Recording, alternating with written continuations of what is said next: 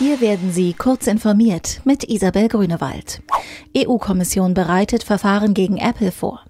Die Europäische Kommission steht kurz vor der Einleitung eines Wettbewerbsverfahrens gegen Apple. Die EU reagiere damit laut Financial Times auf eine Beschwerde des Musikstreaming-Anbieters Spotify.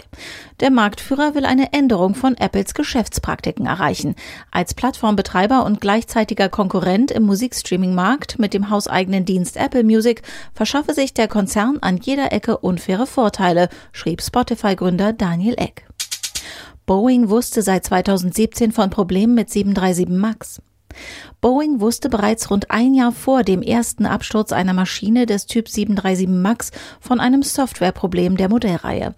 Der Konzern räumte am Sonntag ein, bereits einige Monate nach Auslieferungsbeginn der 737 MAX im Mai 2017 festgestellt zu haben, dass ein Warnsystem in den Cockpits nicht richtig funktionierte.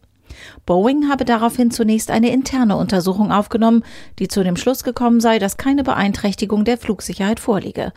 Ob und inwieweit dieses Warnsystem eine für die Abstürze entscheidende Rolle spielte, ist bislang aber unklar. Israelische Armee reagiert mit Bombenangriff auf Cyberattacke. Die israelische Armee hat nach eigenen Angaben auf einen nicht näher spezifizierten Cyberangriff mit dem Bombardement eines Hauses im Gazastreifen reagiert. Dabei soll die Operationszentrale zerstört worden sein, von der der Angriff ausging.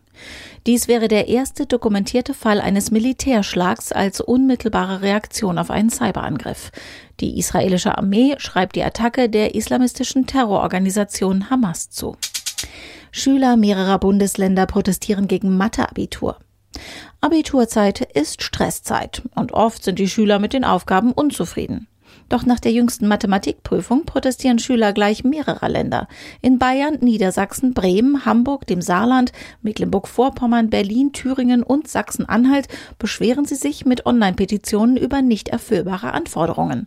Unter anderem hätte vorher kaum einer die Aufgabenstellung in Geometrie und Stochastik gesehen.